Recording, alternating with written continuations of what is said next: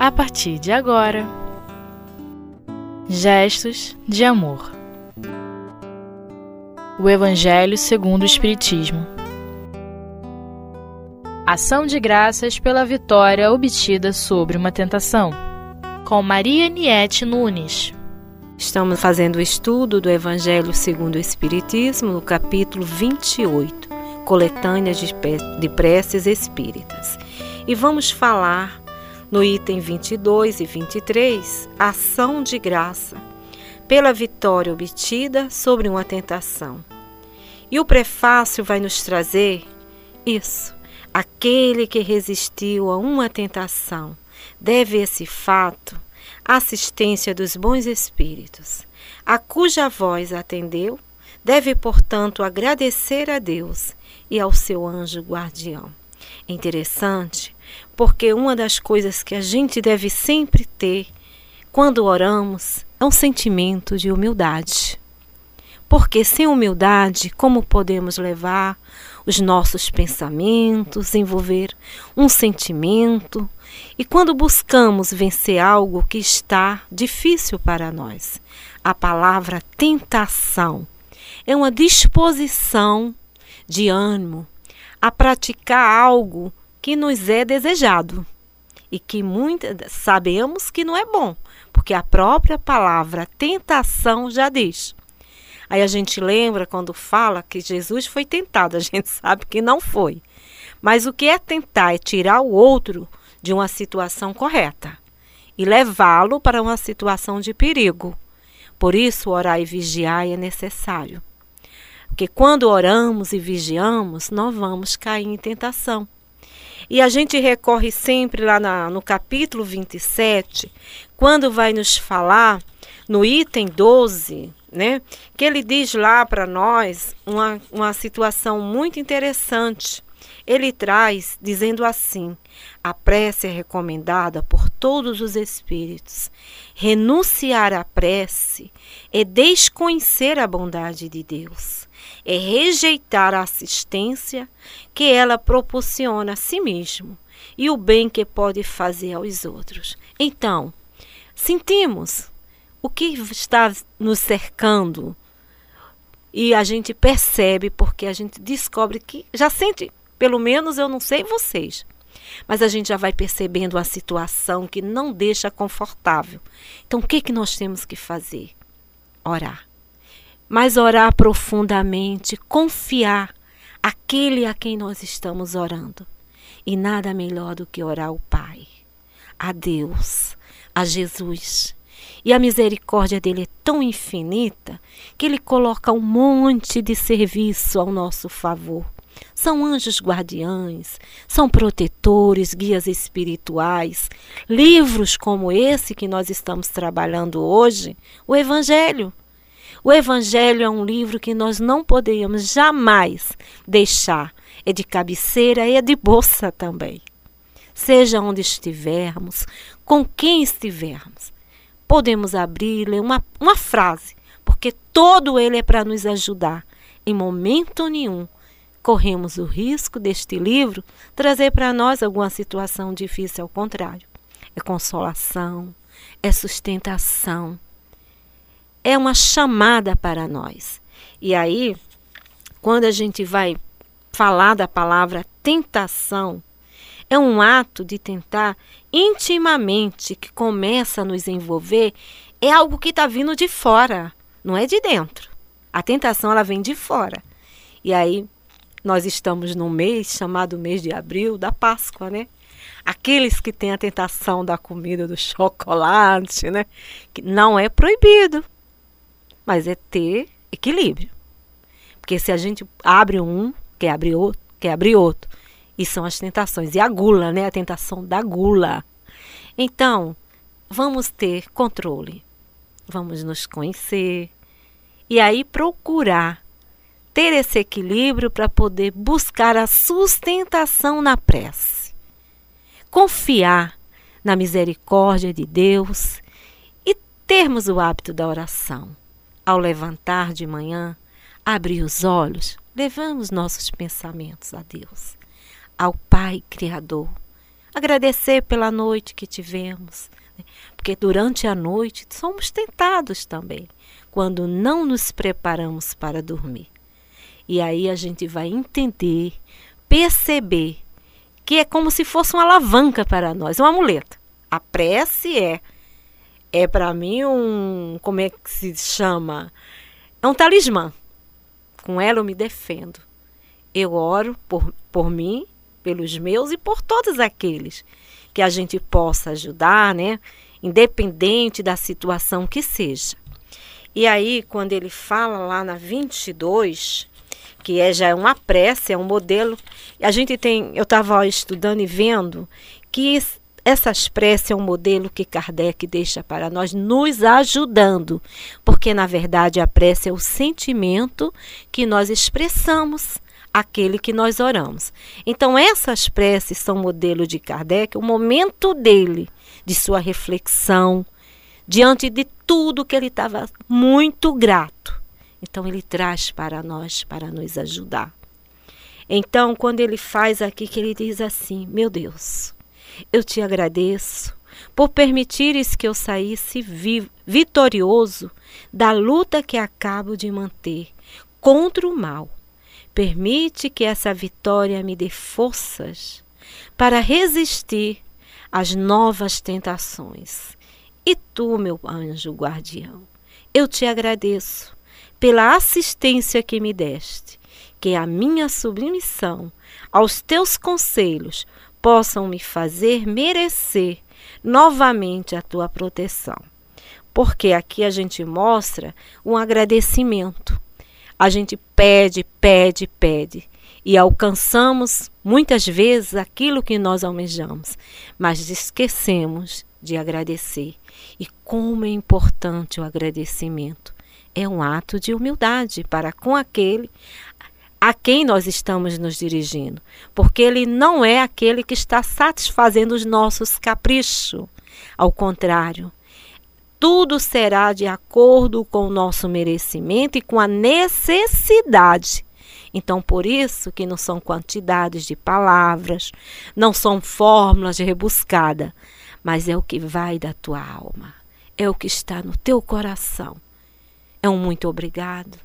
É um desculpa. Não vou fazer novamente. Perdão. E aí você toma uma retomada, né, de consciência daquilo que você pode e o que não pode fazer. Então, a gente vai quando é interessante, quando o Palhano Júnior, lá no livro da prece, ele traz para nós, né, que está em obras póstumas, essa colocação diz assim: Senhor, pois que dignaste lançar os olhos sobre mim, para o cumprimento dos teus desígnios, faça-se a tua vontade. Está nas tuas mãos a minha vida, dispõe do teu servo. Reconheço a minha fraqueza diante de tão grande tarefa.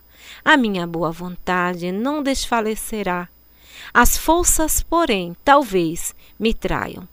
Supre a minha deficiência. Dai-me as forças físicas e morais que me forem necessárias. Ampara-me nos momentos difíceis com teu auxílio e dos teus celestes mensageiros. Tudo envidarei para corresponder aos teus desígnios. Isso é uma prece de Allan Kardec em Obras Póstumas. E a gente vê aqui que pode se colocar no momento em que nós estamos sendo tentados a fazer coisas que não podemos fazer mais. Quer ver uma coisa? Cartão de crédito. Ah, meu Deus. A chamada para a gente comprar, tudo você precisa, você necessita. Aí você olha, vê que você tem um saldo bom, né? Aí tu entra na loja e tá lá. Tantos por cento, você não paga juros, não paga isso. E você vai fazendo. Aí daqui a pouco é tanto aqui, é tanto ali. Quando chega o, momento de pagar, aí você viu. O que, que a gente tem que fazer? Vamos orar, pedir força sim. Porque ainda isso se chama ser compulsivo a compra. Sabe que eu estou trabalhando isso em mim? Porque é difícil. É muito difícil. A maior felicidade quando eu consigo sair do shopping sem ter feito compra.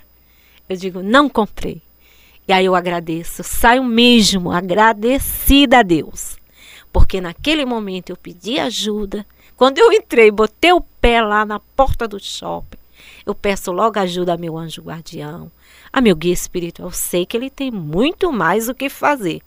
Mas nesse momento, me reco reconhecendo a minha fraqueza ainda, e eu sei que isso nos chama ainda, porque a, a beleza, as vitrines, tudo, né? Ainda temos vaidade, tem uma série de situações, mas naquele momento, quando você faz a tua prece, de sem sentida mesmo, você sente ajuda. E você entra, você vê, procura ver até as pessoas, você ocupa teu tempo com tanta outra coisa. Quando você sai, você diz, não gastei. Olha, vamos dar uma paradinha agora, tá? Daqui a pouco retornaremos ao segundo tempo do estudo. Tá bom? Já estamos voltando.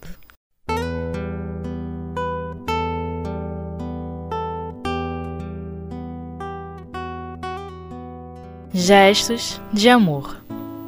O Evangelho segundo o Espiritismo. Voltamos novamente, continuando com esse estudo. Tentação. Quem nunca foi tentado, né? Todos nós. Até porque, como nós vamos comprovar que vencemos algo se a gente não passar pelo testemunho da prova. E aí são em muitas situações, em tudo da nossa vida. Nós estamos vivendo o tempo todo em teste. E aí o que, que a gente tem que fazer? Recorrer à prece. Buscar nela o lenitivo para nós, para fortalecer-nos em espírito, o que seríamos de nós sem a prece? Aí a gente lembra do Pai Nosso. Quando foi Jesus nos deixa como modelo, né? E a gente tem que saber que esse Pai Nosso é de, é de, foi de, é de Jesus, não é o nosso. Ele fez na condição em que ele já tinha condições de fazer essa oração. Porque na verdade a gente ainda não sabe perdoar, a gente ainda não sabe é, renunciar, dói muito ainda a renúncia para a gente, porque no dia que não doer mais, aí a gente aprendeu. Porque quando a gente assim, ah, eu deixei de fazer isso em benefício do outro, porque ainda está doendo. Porque quando a gente deixa de fazer algo em benefício de alguém, já não vai mais doer, a gente nem vai comentar. Então, quando Jesus nos chama na sua prece, o Pai Nosso nos ensinando, né, que na verdade é uma entrega. Porque quando ele diz assim seja, é porque assim seja é dizer para o outro: eu confio. Eu confio. E aí não ter medo, não ficar achando que vai dar certo, que não vai. Então tem aqui no 27 o pedis e obtereis, né? Porque também tem aquilo. Poxa, eu oro, eu peço e não, nada acontece. Então tem que ver, tem que rever o que, que você está pedindo. Primeiro lugar. Se eu tô lá, olha, eu orei, eu pedi, mas caí. Por quê? Porque eu não fui firme. Pedi, mas meu pedido não foi tão forte assim, não. Eu pedi, mas dizendo assim, ó, Senhor, eu não quero. Mas se acontecer, tá vendo? Não. É você se dedicar mesmo profundamente. Senhor, me dá força me ajuda, me ilumina.